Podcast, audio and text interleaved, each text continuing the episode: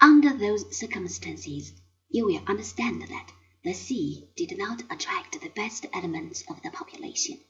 Famous discoverers like Magellan and Columbus and Vasco da Gama travelled at the head of crews that were almost entirely composed of ex jailbirds, future murderers, and pickpockets out of a job.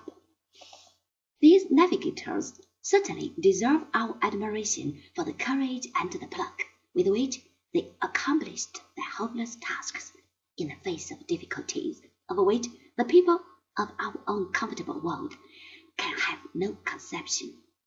Their ships were leaky, the rigging was clumsy. Since the middle of the thirteenth century they had possessed some sort of a compass, which had come to Europe from China by way of Arabia and the Crusades. But they had very bad and incorrect maps. They set their course by God and by guess. If luck was with them, they returned after one or two or three years. In the other case, their bleached bones remained behind on some lonely beach. But they were true pioneers. They gambled with luck.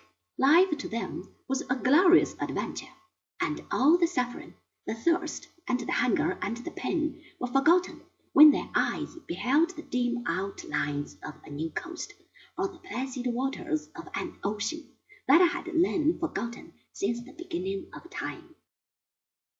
Again, I wish that I could make this book a thousand pages long. The subject of the early discoveries is so fascinating, but history, to give you a true idea of past times, should be like those etchings which Rembrandt used to make.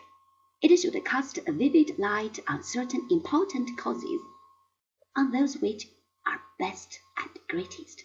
All the rest should be left in the shadow or should be indicated by a few lines.